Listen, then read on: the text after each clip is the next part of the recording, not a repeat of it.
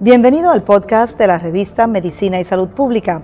Escuche los avances más relevantes para la medicina en Puerto Rico y el mundo.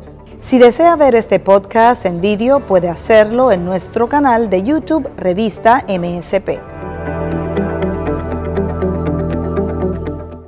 Saludos amigas y amigos de la revista Medicina y Salud Pública, soy Grenda Rivera, es un gusto coincidir con ustedes nuevamente en este espacio en el que siempre procuramos compartir con ustedes información más que interesante, que sea útil y que nos ayude a, alcanzar una mejor calidad de vida. En esta ocasión vamos a desarrollar un tema muy interesante.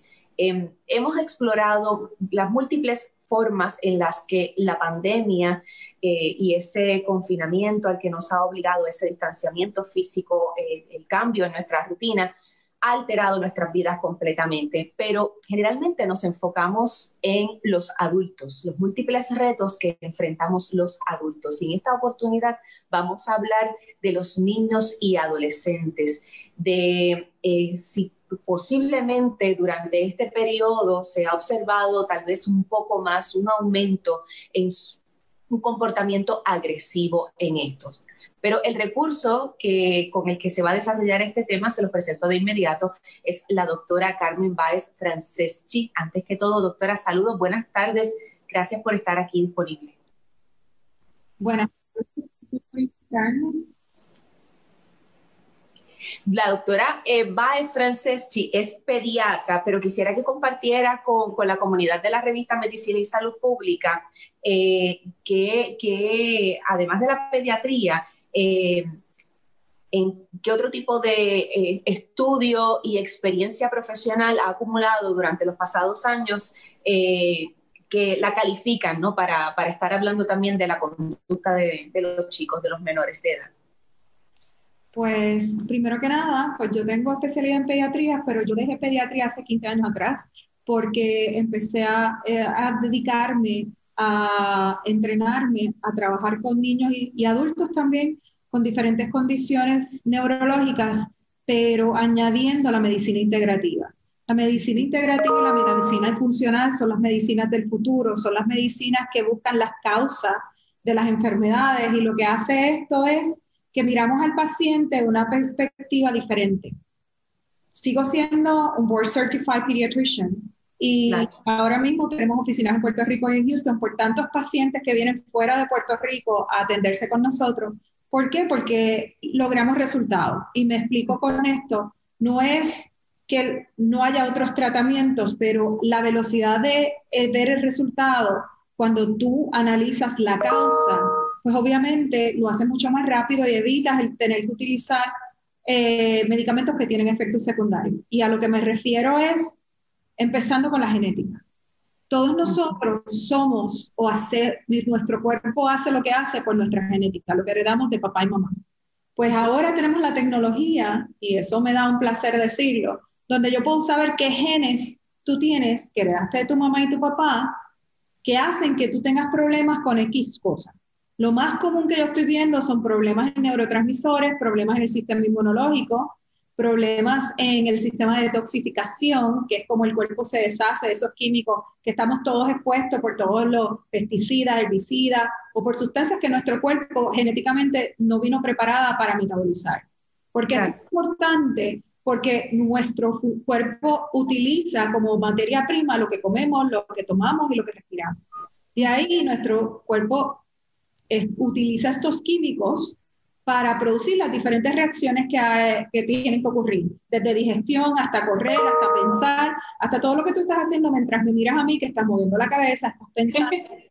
Eso mismo es a lo que yo me dedico. Yo me dedico a ver qué síntomas tú tienes y con esos síntomas yo voy buscando metabólicamente cuál es la causa. ¿Por qué? Porque si yo ayudo a tu organismo a trabajar y poder producir esos neurotransmisores mejor, si disminuyo esa respuesta inflamatoria que hace que los neurotransmisores o las neuronas no se comunican, si ayudo a tu cuerpo a detoxificar mejor, y obviamente esto es mucho más complejo porque también envuelve que los efectos a nivel de salud completa de tu organismo. Y uno de los temas bien interesantes que quiero traer en el día de hoy es que esto afecta cómo tú enfrentas una situación. En este momento estamos hablando del COVID porque estamos todos encerrados, hemos disminuido actividad física, hemos enfrentado diferentes fuentes de estrés, no tan solo por el trabajo, sino porque si alguien se nos enferma, porque estamos ahora pendientes de que no nos acerquemos a nadie, de que no haya mucha gente en las tiendas. O sea, hay un input de situaciones que nos mantienen a la expectativa. Pues químicamente eso tiene sus consecuencias. Sí, no, y, este, entiendo que la línea que vamos a seguir o que vamos a explorar específicamente es cómo esto ha afectado a niños y adolescentes.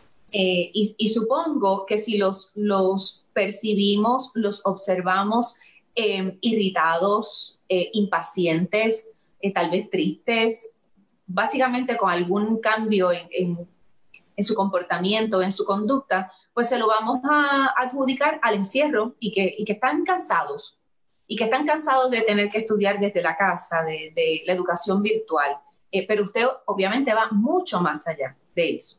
Pues durante estos 15 años que me he estado dedicando a estos niños, hemos aprendido lo siguiente. Primero que nada, el comportamiento y las respuestas neurológicas van a ser influenciadas, ya dije, por la genética, pero también por los factores eh, químicos en tu cuerpo, desde eh, deficiencias de nutrientes hasta químicos que no se producen en una situación de estrés. Y vamos a hablar precisamente del comportamiento agresivo, por ejemplo, estos niños que están bien irritables o no quieren dormir o se levantaron hoy que están, pues se ha demostrado que cuando tú tienes mutaciones genéticas que son afectan la producción de un neurotransmisor y en este específico momento voy a hablar de GABA, GABA es el neurotransmisor que calma el sistema nervioso, calma el cerebro. El GABA tiene la función de pegarse. Ustedes saben que las neuronas tienen unas corrientes eléctricas que pasan el mensaje de una neurona a otra. Entre medio de neuronas, lo que hace que el mensaje pase son unos químicos que se llaman los neurotransmisores. Hay serotonina, hay dopamina, norepinefrina, etc. Los medicamentos que usualmente utilizamos para condiciones mentales, como condiciones psiquiátricas, como IBD, como problemas de depresión, como problemas de ansiedad. Lo que hacen es hacer que el neurotransmisor o proveerle al cuerpo el neurotransmisor de una forma externa para que lo pueda utilizar, pero realmente no sabemos cuál es el neurotransmisor que te falta. Y vamos, de acuerdo a los estudios, viendo, ah, mira, en esta cantidad de gente este medicamento funcionó para esto, con todos los efectos secundarios que eso implica ustedes saben que los anuncios te dicen una lista que a uno le asusta solamente ver la lista. lo que yo estoy hablando es que miremos esto desde la perspectiva, ok, esta persona está en una situación, en este momento estoy hablando de los niños, pero aplica a los adultos también. En esta situación de estrés que necesito eh, calmarme, vamos a poner el nene que le quitaron algo y le dé un tempertante. Cuando tú estás eh, en ese estrés, y necesitas más ese neurotransmisor para calmarte, estas mutaciones, el efecto que tienen es que no puedas producir suficiente. Así que lo que hace es que te va a afectar, por ejemplo, el, el neurotransmisor, que cuando tú tienes mutaciones, es esta gente que ve el vaso medio vacío. Siempre que está en una situación y en vez de ver positivo, siempre lo ve más negativo. Que vamos a poder decir, pues se va a ver mucho en la gente deprimida. Sí. Pero en los lo vamos a ver como que ese día no podía calmarse, estaba gritando, gritando, o en los adolescentes le metió un puño a alguien, o puso agresivo y te enfrentó. Pues en esa situación de estrés que el cuerpo necesitaba ese neurotransmisor para bajar revoluciones por estos problemas genéticos que ahora tenemos conocimiento que antes no, no va a tener suficiente y lo que va a pasar es que la persona pierde el control de sus emociones. Y, por ejemplo, un adolescente que ya tú empiezas con un cerebro inmaduro, que el lóbulo frontal ahí es que se empieza a desarrollar y no tienen ese control de impulso, sí. y añades una cosa como esta,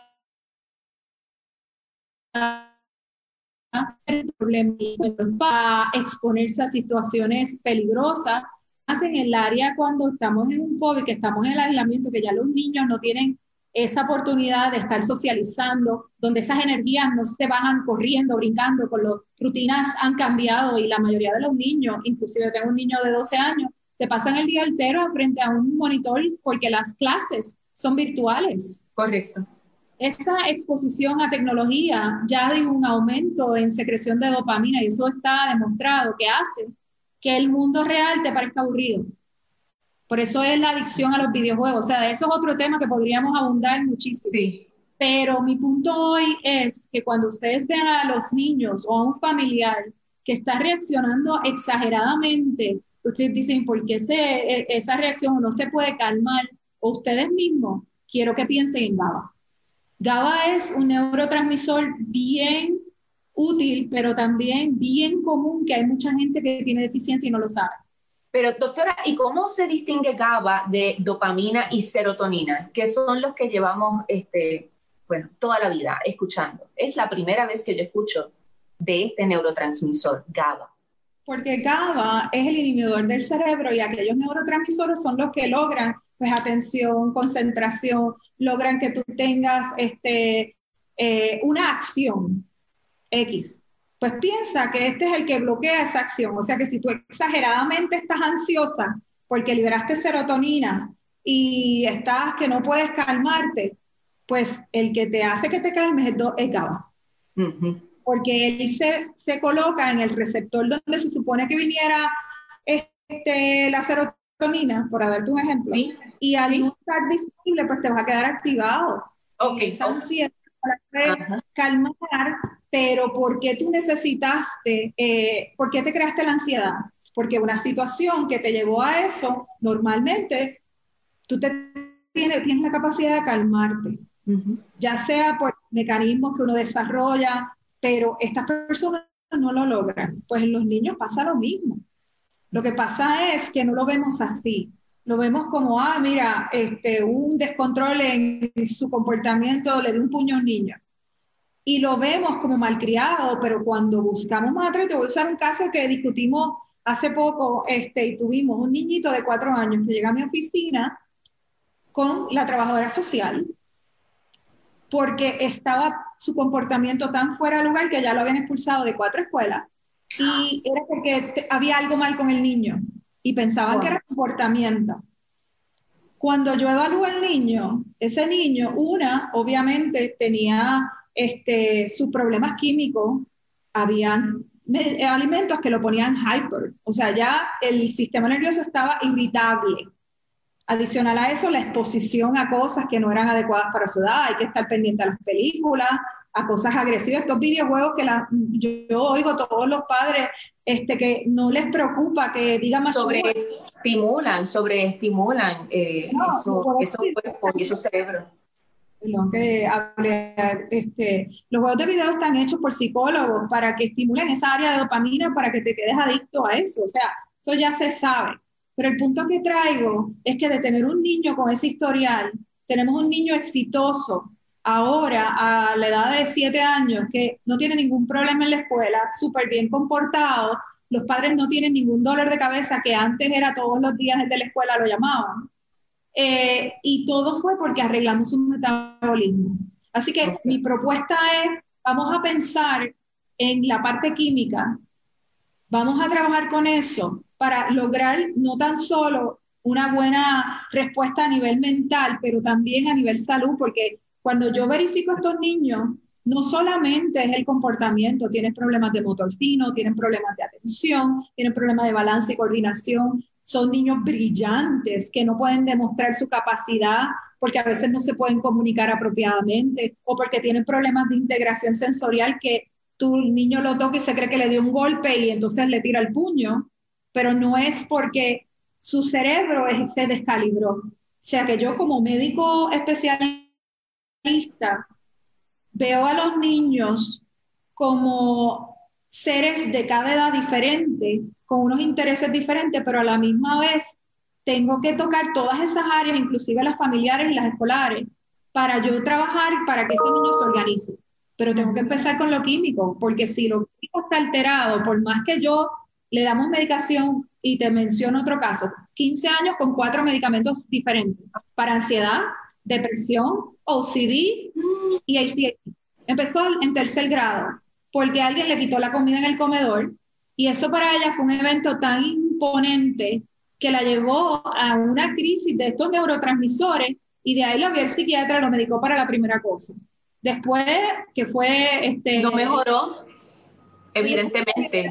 Le añadieron el otro. Después empezó con síntomas de OCD, le añadieron el otro. Cuando yo vengo a ver, tengo una niña con síncopes causadas por unas taquicardias que nadie sabe que las causa, con un procedimiento de ablation, que es donde apagan el cardiólogo, hace un procedimiento que quema el área del corazón donde se están produciendo estas taquicardias.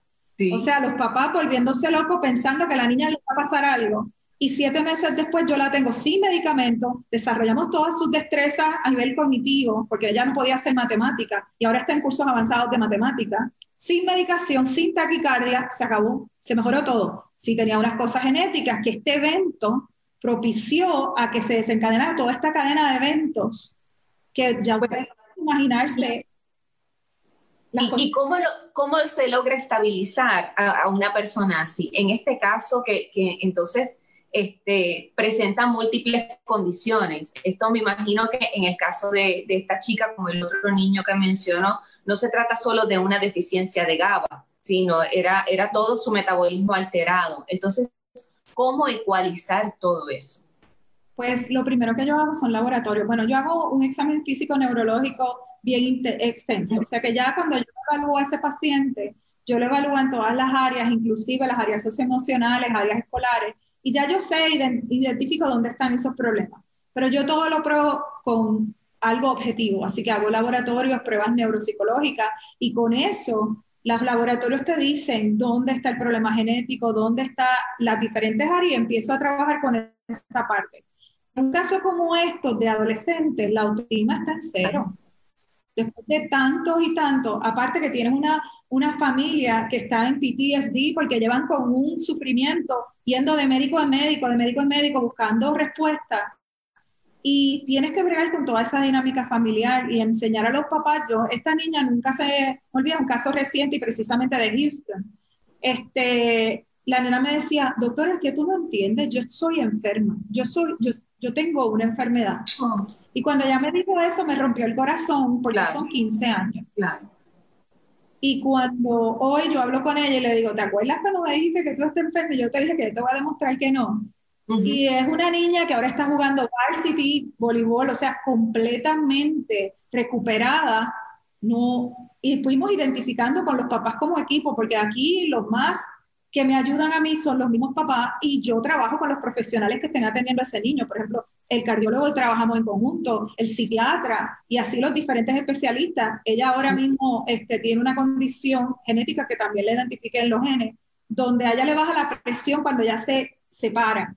Y es una condición que ella tiene que estar tomando mucho líquido y se llama POTS. Pues eso lo identificamos con todo esto porque añadía la ecuación y si tú le añades eso a medicamentos que aumentan taquicardia y tú no y estas cosas no se saben, pues esa mutación que ella tiene ocurre en una en 25 personas. Lo que pasa es que toda la otra la tú eres tu combinación de genes y tu combinación metabólica. Pues en el caso de ella eh, fue todo ese conglomerado de cosas, así que yo voy un paso a la vez. Pero hay que trabajar con todo. Y el GABA lo que me ayuda, y eso era lo que te iba a mencionar, es que en esa situación que mientras estoy construyendo y ayudando a la ya que desarrolla autoestima, de ayudando a que se cambien las dinámicas familiares, de cómo le hacemos disciplina en esta niña, pues que tenga responsabilidad en la casa, etcétera.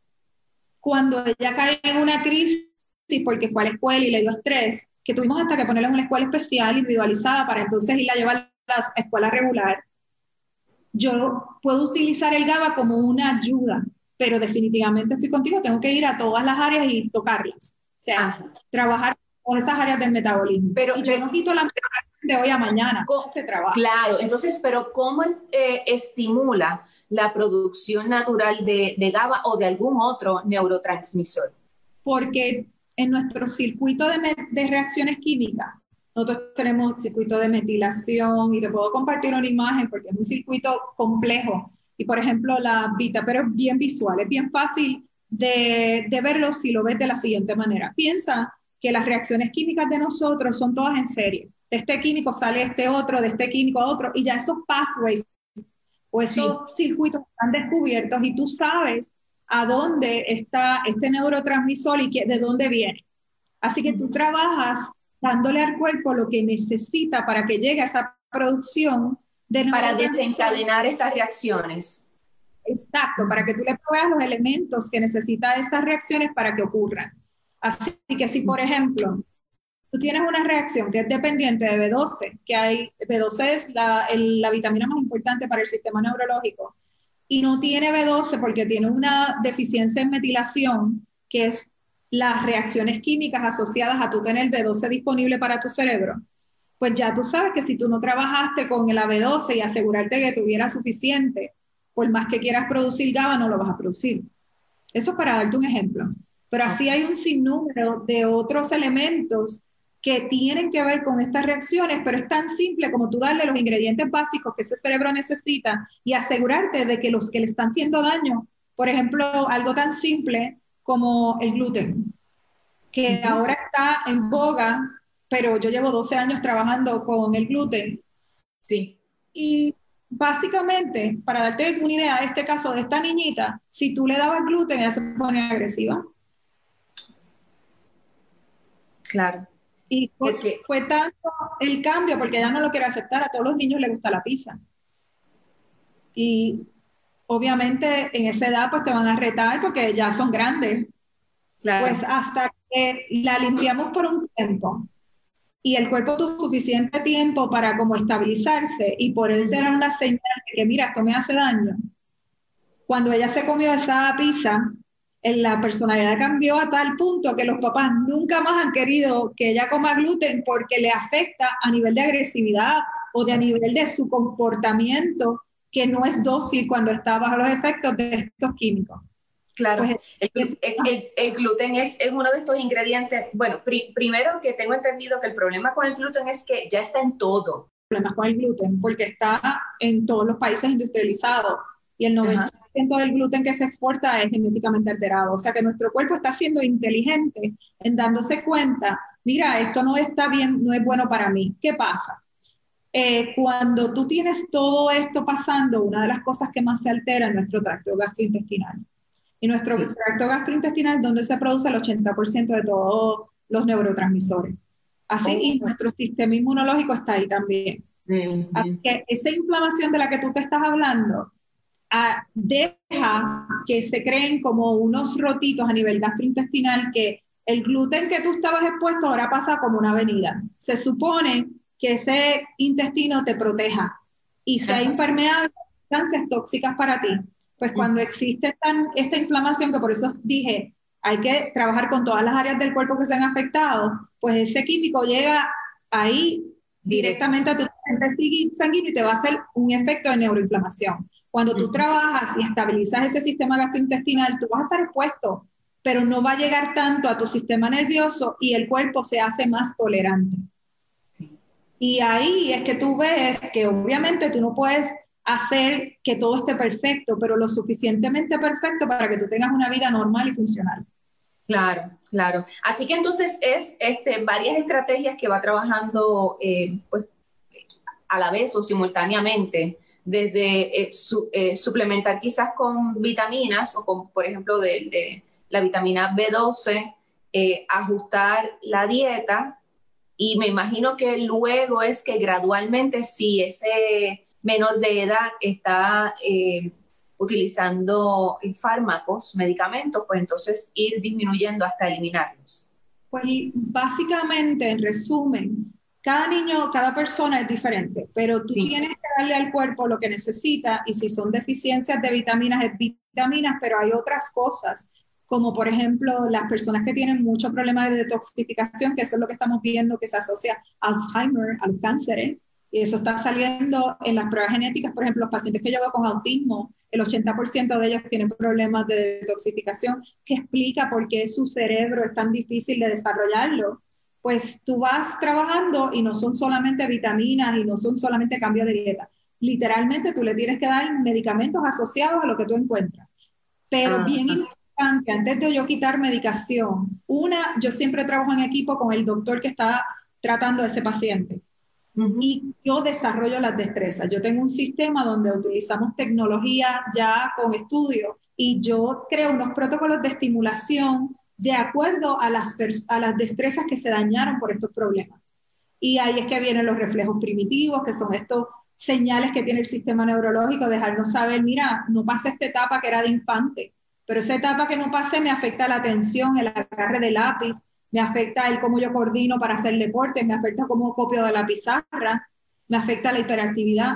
Y eso yo lo tengo que trabajar también. Y cuando en ese proceso de desarrollar esas destrezas, que nosotros los vamos midiendo constantemente, ya el niño está demostrando que ya puede escribir, que ya puede tener atención, yo llamo a su psiquiatra y le digo, hey, estamos listos, vamos a bajar medicación. Y lo hago y no he tenido ningún doctor que no esté contento de lograr eso. Hay niños que dan más trabajo, hay otros que dan menos, pero el punto es que si tú le logras que el cuerpo lo produzca, esos neurotransmisores, obviamente reduces o en la mayoría lo quitas los, estos medicamentos, pero tienes que desarrollar las destrezas porque lo que hizo que le dieran el medicamento es que tenía un problema de atención, claro. no un problema de agresividad. Y la agresividad, y bueno, como ya lleva varios años en esta práctica, eh, supongo que ha logrado documentar casos en los que eh, estas, estas estrategias o este plan que usted ejecuta con los pacientes se sostiene. O sea, eh, al lograr estabilizarse, eso se sostiene y no tienen que eventualmente volver a, a tomar medicamentos. La mayoría de los pacientes yo ni los vuelvo a ver, pero porque esto que descubrimos es de por vida, o sea, si el papá deja de hacer la dieta, y si deja de hacer el tratamiento que le toca para lo que necesita ese organismo para funcionar, no se pierde lo que se ganó. Por ejemplo, yo evalué un niño que yo traté con autismo severo hace como nueve años atrás y lo sacamos a salón regular. Y la mamá viene nueve años después solamente porque la escuela está más complicada y tiene que ser más rápido su procesamiento de información. Que era un niño que era autismo severo, o sea, tú llegar a eso y que el problema sea eso nada más y que todos estos años no se haya perdido nada de esas destrezas, obviamente su mamá wow. con su protocolo. Cuando uh a evaluar a ese niño, nada de las destrezas que habíamos desarrollado se había perdido. Excelente. Así que lo que tú logras, el cerebro tiene una capacidad de regeneración impresionante. Y no solamente niños, yo te estoy hablando de adultos también. Y te puedo dar un par de ejemplos de adultos Ay, qué bueno. Porque mira qué ha pasado. Cuando los papás ven que los niños tienen esas condiciones genéticas, ellos dicen, bueno, yo soy los papás, yo debo tener algo, y se empiezan a evaluar ellos. Y por cierto, tengo ahora un ejecutivo exitoso, dueño de una empresa multimillonaria, que me dice, mira, yo estoy teniendo este problema de atención o este problema de controlar mi impulso de, de ponerme, este, o sea, con, que me dé coraje y yo quiero controlarlo porque obviamente estoy en una posición de mucho estrés y con todo esto me está afectando. Pues encontramos precisamente que ese ejecutivo tenía una deficiencia de GABA en particular y él dice, me cambiaste la vida. ¿Por qué? Porque él ya había trabajado con las otras cosas por tener un, ya él desarrolló el conocimiento de que sabía lo que su hijo había heredado, pues ya lo que yo busqué es que eran las particulares que faltaban y en el caso de él está que dice, ya no, las cosas que me molestaban ya no me molestan, ya veo las cosas de otra perspectiva, donde yo me calmo y se ha vuelto como algo que me logró dar esa, esa piecita del rompecabezas que me faltaba. Y así es en cada paciente. Y por eso digo, no es una varita mágica, pero sí es importante, porque mira, en este caso que te estoy mencionando, ese era el puntito que faltaba y esa familia está completamente más feliz porque ya no tiene una persona que se enfogonaba de momento o que las cosas que es la rutina diaria, de, diaria pues a él lo llevaban a over the edge. Sí. Y te estoy hablando de gente súper inteligente y súper exitosa. Es bien, es bien interesante que, que plantee también el, el, eh, al adulto como ejemplo porque estamos bajo la creencia, usted decía que el cerebro este, tiene una capacidad... Eh, extraordinaria de regenerarse, pero entendemos que después de cierta edad, después de ciertos años, no es así. Y lo que se dañó, se dañó para siempre. Y no hay manera de, de repararlo. Pues eso te lo tengo que decir que no es cierto. Y me, Qué bueno. decir, pero con ejemplo. Hace unos años atrás, un muchacho de 28 años con un autismo bien severo que nunca había podido pronunciar una palabra. En dos meses empezó a decir mamá y papá. Y él tenía una ansia de comunicarse, una cosa que, que de verdad te inspiraba. He tenido así adultos, por ejemplo, ahora mismo con esto conocimiento de la genética y ver cómo eh, ejecutivos como el que te estoy mencionando nos han impulsado a que los adultos que son personas ya exitosas quieren hacer esto, pero para evitar eh, los deterioros que causa la edad. Por ejemplo, y tenemos un programa que es para mantener esa, esa capacidad neurológica, pero para profesionales. Y obviamente es, un, una, es impresionante verlo porque esas personas ahora tienen algo que pueden hacer para evitar, no importa la herencia que tenga, si Alzheimer, pero para mantener ese cerebro corriendo, especialmente, por ejemplo, ahora estoy trabajando con una directora de farmacéutica que le estaba dando mucho problema el poderse concentrar. Pues encontramos que era lo que le estaba pasando y tiene sobre 40 años, pues obviamente vienen todas las cosas de la edad y todo esto viene a raíz de tú empezar a leer porque la ciencia está ahí. Lo que pasa es que el expertise que yo he desarrollado es saber identificar cuáles son las deficiencias de cada persona y buscar eh, desarrollarlas de una manera bien efectiva para que en poquito tiempo esa persona pueda ver la diferencia. Ok, maravilloso. Doctora, ¿y cuánto, cuánto, eh, cuán importante es en este proceso la actividad física? Súper importante, porque una de las cosas que tú tienes cuando tú haces actividad física, ya hablando de los químicos, son las endorfinas. Las endorfinas son parte de las herramientas que nosotros utilizamos para bajar las revoluciones cuando estamos en estrés o cuando estamos este, en situaciones donde eh, no nos podemos calmar, pues lo, que pasa es que de, secretas endorfinas. Pues volviendo al tema de los niños, lo que quiero hacer hincapié es, es que cuando estén estos niños con estos comportamientos agresivos y con todo esto de la pandemia, con toda la gente que está también menos tolerante por todo lo que están pasando, piensen que puede haber un neurotransmisor que están careciendo, que haga que su comportamiento sea peor y no lo pongan como que, es un malcriado o que es una, un niño, estos labels que a mí me molestan tanto que le pongamos a los niños, porque este niñito que les dije de cuatro años, si hubiera seguido así y no hubiera llegado a mi oficina, no sabemos qué hubiera pasado con él porque lo que le estaban diciendo era tan negativo. Y era un niño que lo único que tenía eran cosas que eran externas a él y lo que era interno lo arreglamos sencillamente identificándolo. Y ahora mismo yo te puedo decir que el niño tiene un futuro bien bonito sin ninguno de esos labels. Y eso tenemos que empezarlo a trabajar con los papás y con las escuelas. Y sobre todo, sobre todo con las escuelas, porque en muchas instancias es tan triste que eh, como al, los menores pasar tanto tiempo este, eh, ahí, obviamente antes de, la pandemia, eh, en muchas instancias son los educadores los que les dicen a los padres, aquí hay un problema de conducta, tienen que medicar a este niño o esta niña. Y los padres se vuelven locos y entonces, bueno, pues procuran precisamente eso. Ah, pues hay que medicarlo. Pero es porque no se saben estas alternativas. Yo misma fui entrenada y soy una experta usando esas alternativas. Lo que pasa es que me puse a buscar por qué en todos los niños no funcionaba y qué más podía hacer, porque el diagnóstico de IDIL lo hacemos con un cuestionario, un cuestionario a los papás, un cuestionario a la escuela y de ahí ya medicamos. Y es chévere que trabaja en el 80% de los casos. Pero con todos los efectos secundarios que pueden tener. Si yo puedo identificar qué es lo que está pasando y corregirlo, es mejor tener un nene no medicado, unas dinámicas familiares y escolares que fomenten el éxito de ese niño y sacar lo mejor de él, como este, esta niñita que te estoy mencionando, que ahora está en clases avanzadas de matemática, una niña que hace siete meses no podía hacer matemáticas, y está una niña que le daban unos desmayos, que no podía hacer ningún deporte porque le, eh, le daba el desmayo y nadie sabía que lo que pasaba y terminaba en una ambulancia.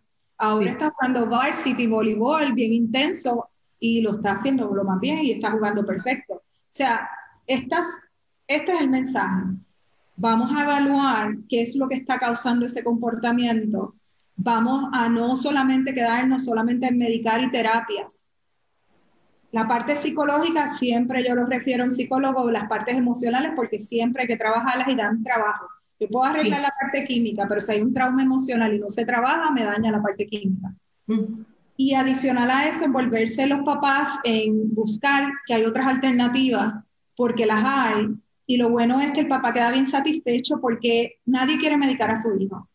Nadie quiere que su hijo no logre lo máximo de potencial. Los papás saben si su hijo es inteligente y en las áreas. Tú le preguntas a todos mis papás, todos saben si hay algo que no les cuadra, porque em, ellos como que, no, no puede ser, aquí hay algo más.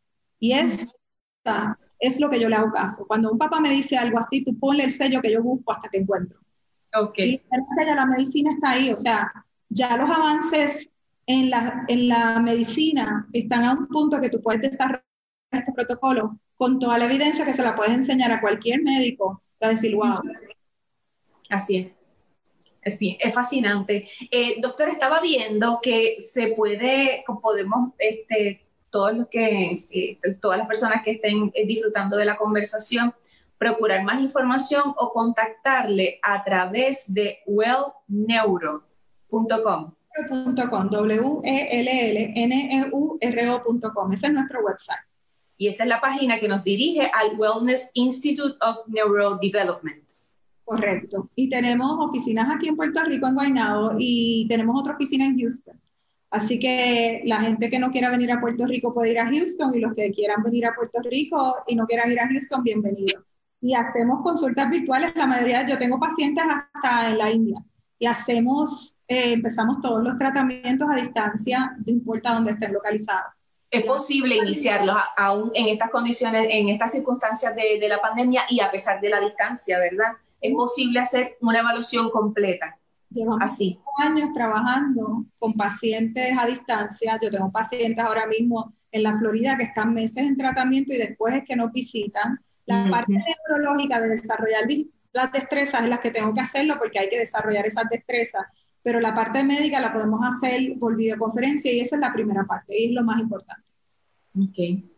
Pues eso es fascinante. Así que como nos ven desde esta plataforma personas de todas partes del mundo, pues no entienden, importante que, comprendan que no tienen que estar necesariamente en Puerto Rico o en Houston para poder eh, contactarle y acceder a, los programas del Wellness Institute of Neurodevelopment fascinante esta conversación. Yo espero que más adelante se pueda desarrollar otra para explorar otra de las áreas que, de las muchas cosas que usted nos mencionó, pero eh, confío que de aquí, de todo lo que nos ha compartido, eh, muchos adultos, padres, eh, tutores, educadores, pues vean aquí como un, rayo de esperanza, de, que es posible transformar para bien eh, una vida. Realmente no, no hay tal cosa como, como casos perdidos. Es cuestión de identificar eh, dónde es que está la deficiencia para, para corregirla. Y eso es el mensaje más importante que quiero dar en el día de hoy. Así que mira, te agradezco que lo hayas resumido así. Eso es así. Ningún caso que yo haya tenido en todos mis 15 años, de solamente llevo 20 y pico de pediatra, pero 15 dedicados a esto. No hemos tenido ningún niño que no haya progresado increíblemente.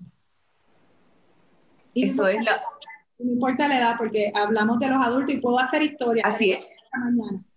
Así es, así es. Bueno, pues eso es una gran noticia, muy, muy alentadora. Gracias, doctora Carmen Baez Francesi, por estar disponible, por llenarnos de, de esperanza y, y, compartirnos información eh, tan, tan valiosa y actualizada. Gracias por estar disponible. Gracias a ustedes. Buenas tardes.